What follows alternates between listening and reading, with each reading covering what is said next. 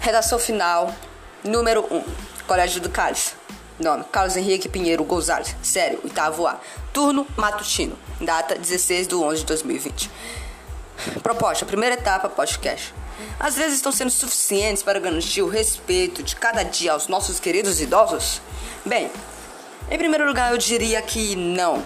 Mesmo tendo leis que possam realizar essas certas igualdades ou incertezas que o público tem, exige, os idosos ainda ficam reclamando, dizendo que não são suficientes para assegurar uma saúde e respeito, sabe?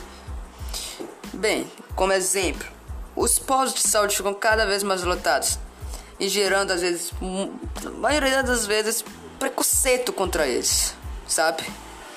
Bem, um, também tem um exemplo do transporte. Às vezes, os idosos não gostam de sentir dependência na hora de subir aquelas escadas. Às vezes, os idosos não gostam de pessoas ficam se distanciando, pensando que eles vão reclamar toda hora daquele lugar, algo assim, sabe? Isso não é bom para eles. Eles acabam ficando mais estressados, acabam, acabam acontecendo mesmo as coisas, sabe? Bem, agora tá na hora de digitar o que o governo está fazendo, sabe, em relação a isso. O governo dita e o Estado anda dizendo que, em primeiro lugar, o idoso tem direito à vida. Segundo lugar, o idoso tem direito ao respeito, mesmo ele estando jovem, mesmo ele estando velho, sabe? Ele já foi jovem, já foi adulto, e mesmo assim merece o respeito a cada vida, porque cada idade, porque idade não se confere a vida. Terceiro lugar, o idoso tem direito a atendimento de suas necessidades básicas, como básico exemplo, banheiro.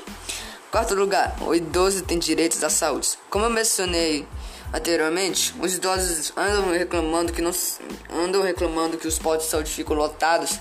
Na maioria das vezes não conseguem um atendimento básico, sabe? O idoso tem direito à educação. Mesmo ele estando velho, ele não é o rei, não é um pessoa mais sábia do mundo, sabe? Tem a maioria das vezes que os idosos nem sabem o alfabeto. Agora o idoso tem direito à moradia. Idoso não pode ficar vagabundando na rua.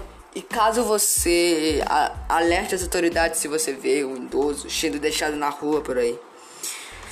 Sétimo lugar, o idoso tem direito à justiça. Oitavo lugar, o idoso tem direito ao transporte, como eu mencionei anteriormente. Nono lugar, o idoso tem direito ao lazer ficar com sua família, de compartilhar os seus bens, de se preferir vai ficar no asilo ou na casa.